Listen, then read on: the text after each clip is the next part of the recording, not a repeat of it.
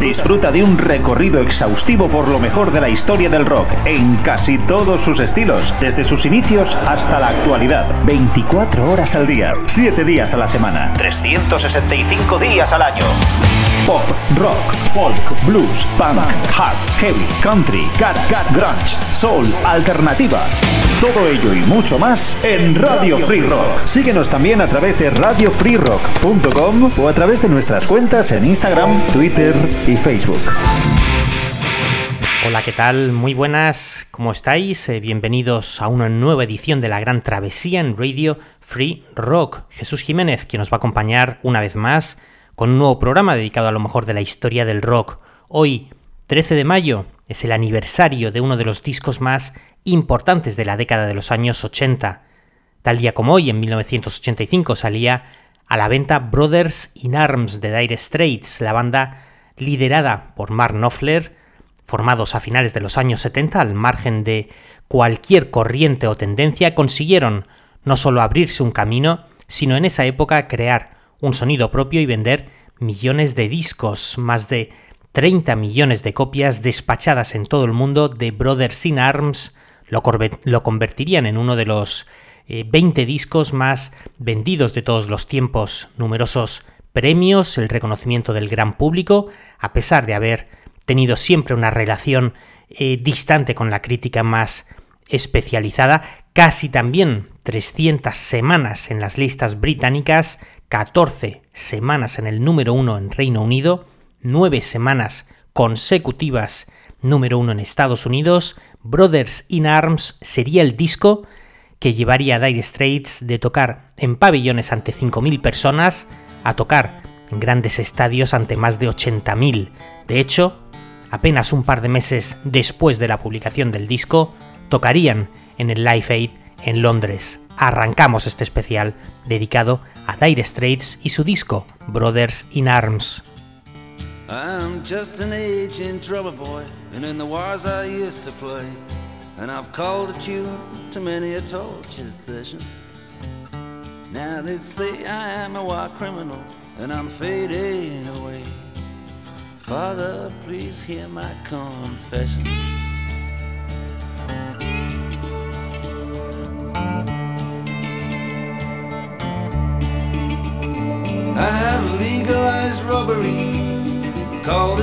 I have a run with the money I have a hit like a thief. Rewritten history with my armies and my crooks. Invented memories.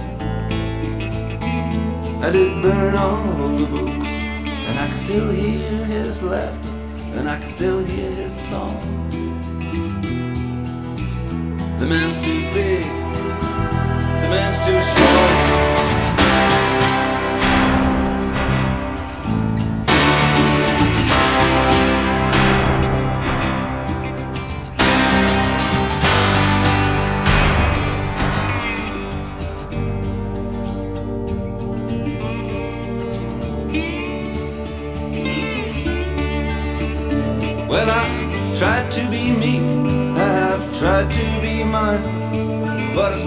A woman and assault like a child. I have lived behind walls that have made me alone, striven for peace, which I never have known. And I can still hear his laughter, and I can still hear his song. The man's too big, the man's too strong.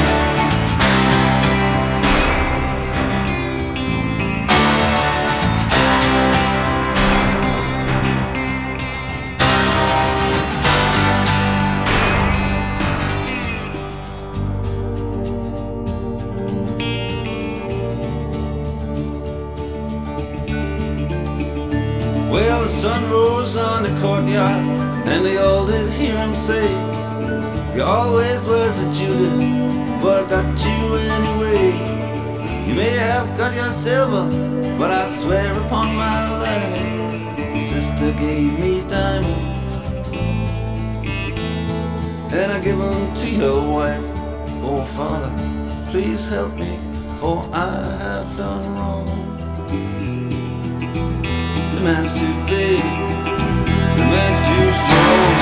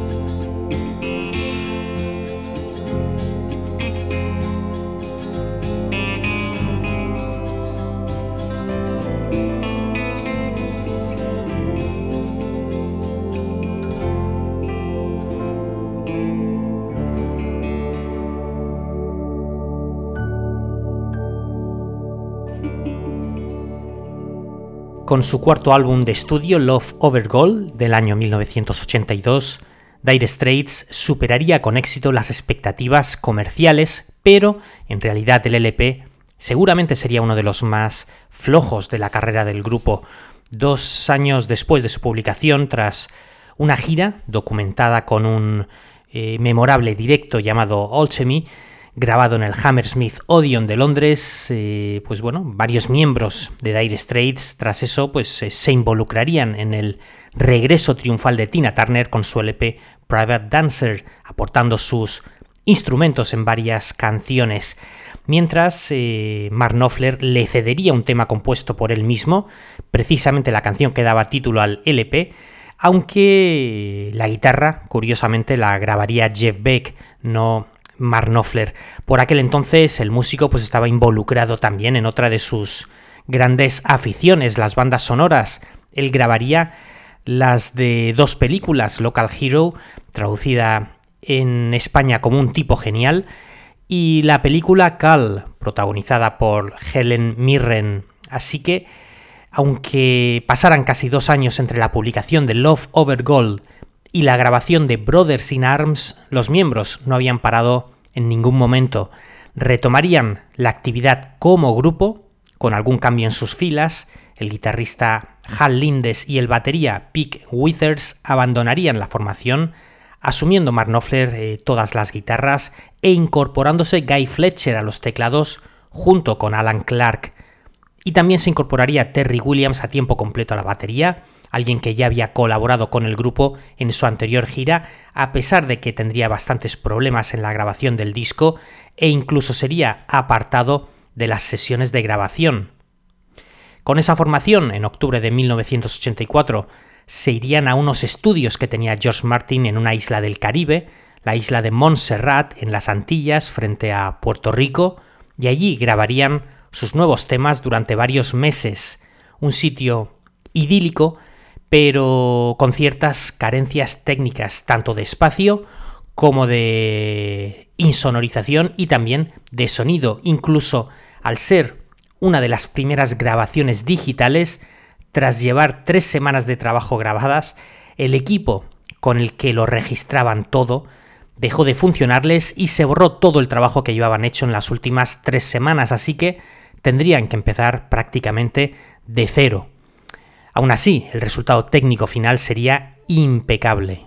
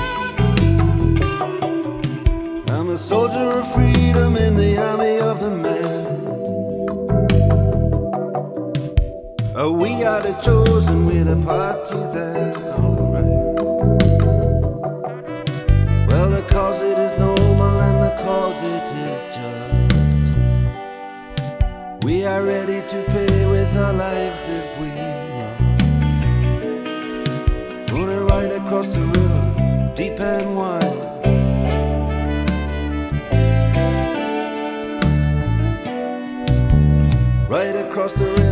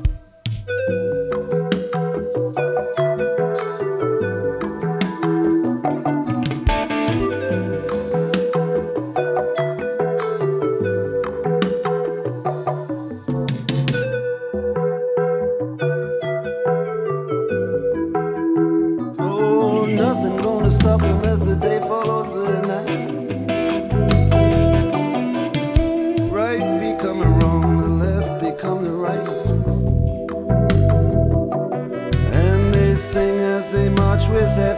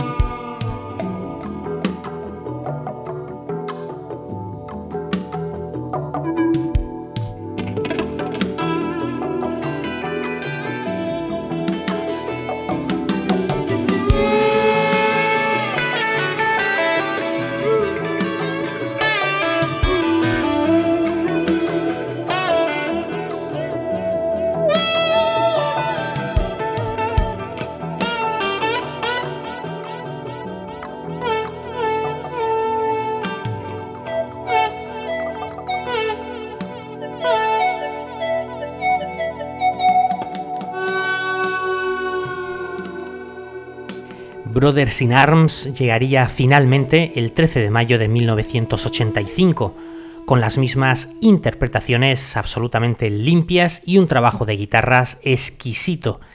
Pero entre los cortes más típicos del grupo, pues había también una crítica feroz a los conflictos armados y a las guerras, alguna canción también 100% comercial, homenaje al rock clásico de los años 50, y una dura crítica al sector musical más preocupado por su estética que por sus canciones, ahora que la MTV era una realidad que arrasaba. Todo esto daría como resultado una apertura a nuevos seguidores que recibieron el disco con entusiasmo, nueve canciones en algo menos de una hora, composiciones largas, algo que nunca había asustado al grupo y en especial a Mark Knopfler, que sabía manejarse a las mil maravillas en temas como Telegraph Road, que duraba 14 minutos dentro de su anterior disco Love Over Gold. Curioso que un batería como Terry Williams parece ser que a uno de los eh, productores no le gustó lo que estaba aportando, una opinión que a medida que pasaban las semanas Mark Knopfler llegaría a compartir. Y aunque Terry Williams no fue despedido de la banda, finalmente sería despedido de las sesiones y reemplazado por Omar Hakim, entonces miembro de la banda Blue Turtles de Sting, quien se encontraba grabando su primer disco en solitario, The Dream of the Blue Turtles, muy cerca, en la isla de Barbados. Sting, quien por cierto también participaría en la composición y en los coros de Money for Nothing.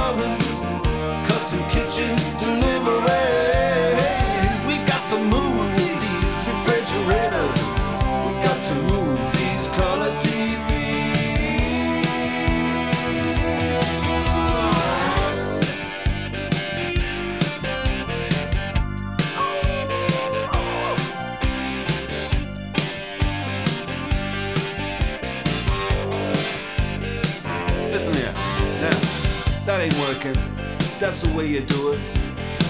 You play the guitar on the MTV. That ain't working. That's the way you do it. Money for nothing and your chicks for free. Money for nothing.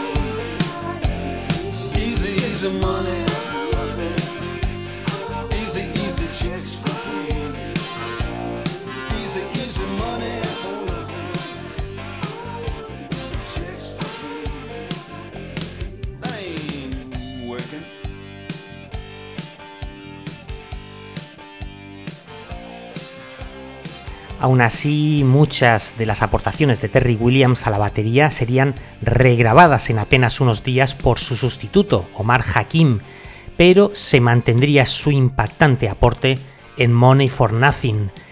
Eh, reconozco que esto, pues la verdad es que no, eh, no lo sabía, pues lo, he descubierto mientras investigaba para el, para el programa y bueno, he de reconocer que me ha sorprendido bastante, ya que siempre pues Terry Williams me ha parecido batería eh, espectacular.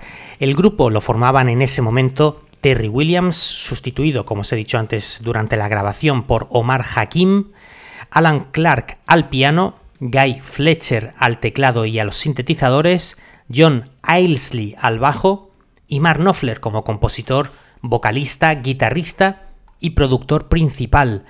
Un tema que ayudó mucho al éxito del disco y a su ascenso permanente del LP Brothers in Arms al número uno sería la decisión de Mark y del productor Neil Dorsman de grabar con una plataforma digital, aunque el álbum y la grabación no eran completamente digital, estuvo lo suficientemente cerca como para ser comercializado como uno de los primeros discos cuyos sonidos aprovechaban la capacidad del nuevo formato, el compact disc, que llegaría a mitad de los años 80, eh, aunque su explosión llegaría unos pocos años después. Las ventas lo confirmaron, Brothers in Arms se convirtió en el primer disco en vender más de un millón de discos compactos y el primero cuyas ventas en CD superarían a la de los vinilos. Y aunque algunos llegarían a hablar de una operación de marketing antológica, la realidad, según Mark Knopfler, es que sería pues algo más casual. Era un nuevo formato, había interés y el tremendo éxito de muchos de sus singles haría que la gente decidiera probar con el CD y comprar Brothers in Arms. Qué duda cabe que normalmente en este tipo de casos suele haber una mezcla de las dos cosas, suerte y también astucia, ya que era un formato totalmente desconocido y no sería la primera vez que un formato nuevo y aparentemente revolucionario se estrellaba por completo.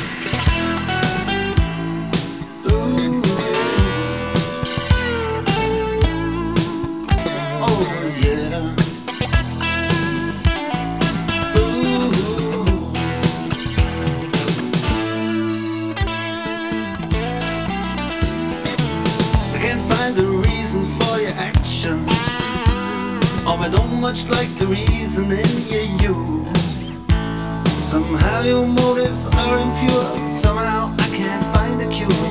Can get low and it all fall.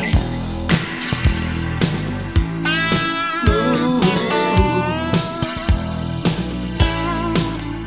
Oh yeah. Ooh.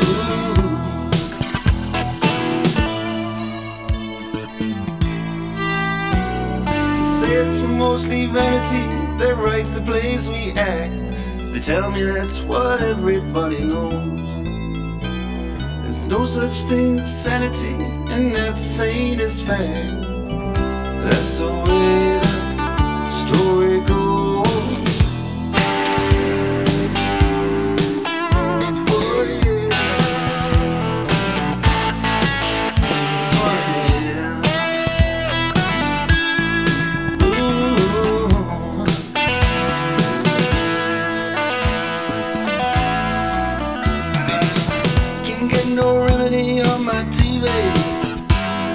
It's nothing but the same old news. Well, they can't find a way to be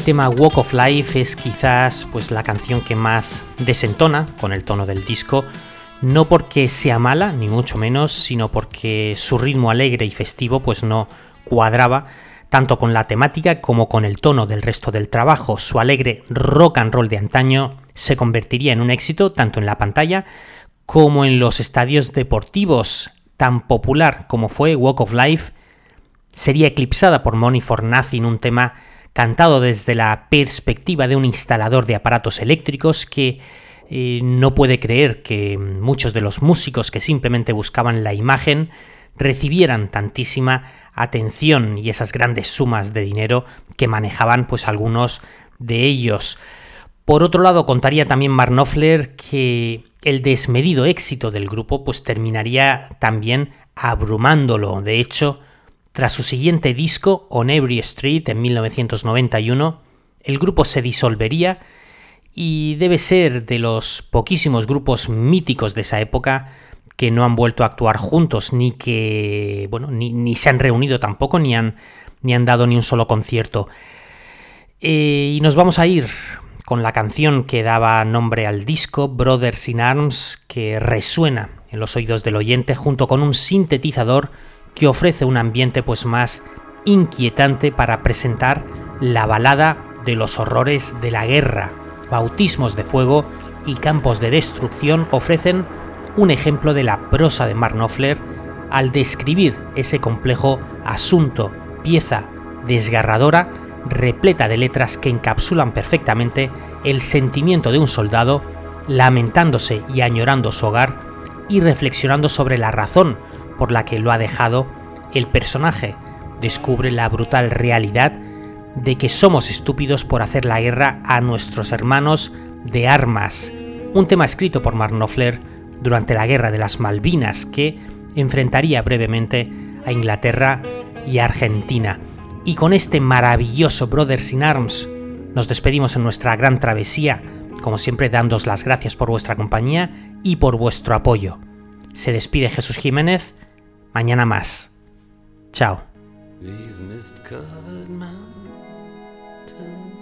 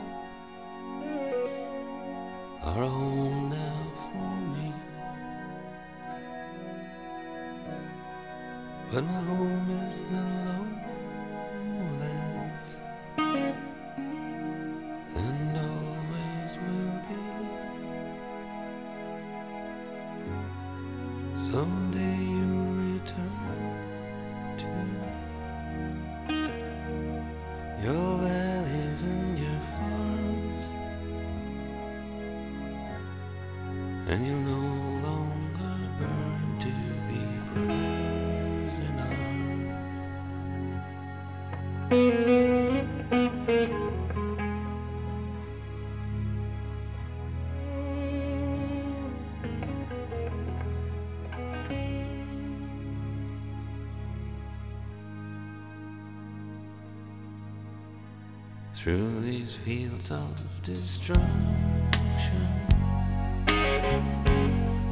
Baptisms of fire.